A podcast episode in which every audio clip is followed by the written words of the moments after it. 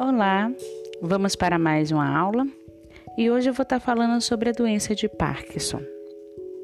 A doença de Parkinson é um distúrbio neurológico lentamente progressivo que afeta com frequência os idosos. Afeta a capacidade do sistema nervoso central em controlar os movimentos do corpo.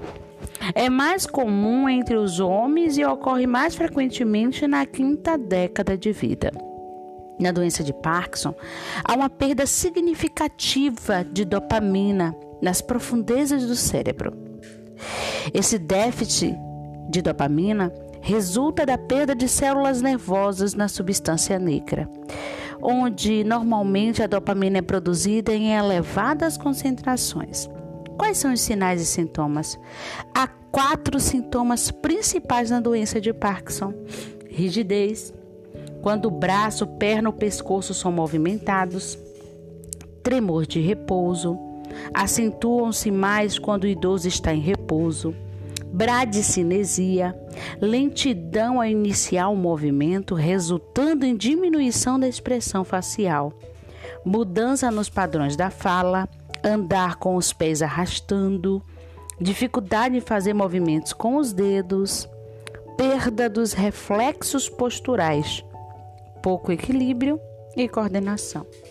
E o diagnóstico? O diagnóstico inicial pode ser difícil. À medida que a doença progride, o diagnóstico é feito baseado nos sinais e sintomas. A progressão da doença varia de cliente para cliente. Não existe exame laboratorial para confirmar a doença. Sem tratamento, ocorre a incapacidade acentuada em cerca de nove anos. E o tratamento? Não existe cura para a doença de Parkinson, mas existem determinadas drogas para aliviar os sintomas e auxiliam a manter a mobilidade e a capacidade funcional do cliente o máximo de tempo possível. Um novo tratamento está sendo estudado, que é o transplante de células troncos. Qual é a assistência de enfermagem?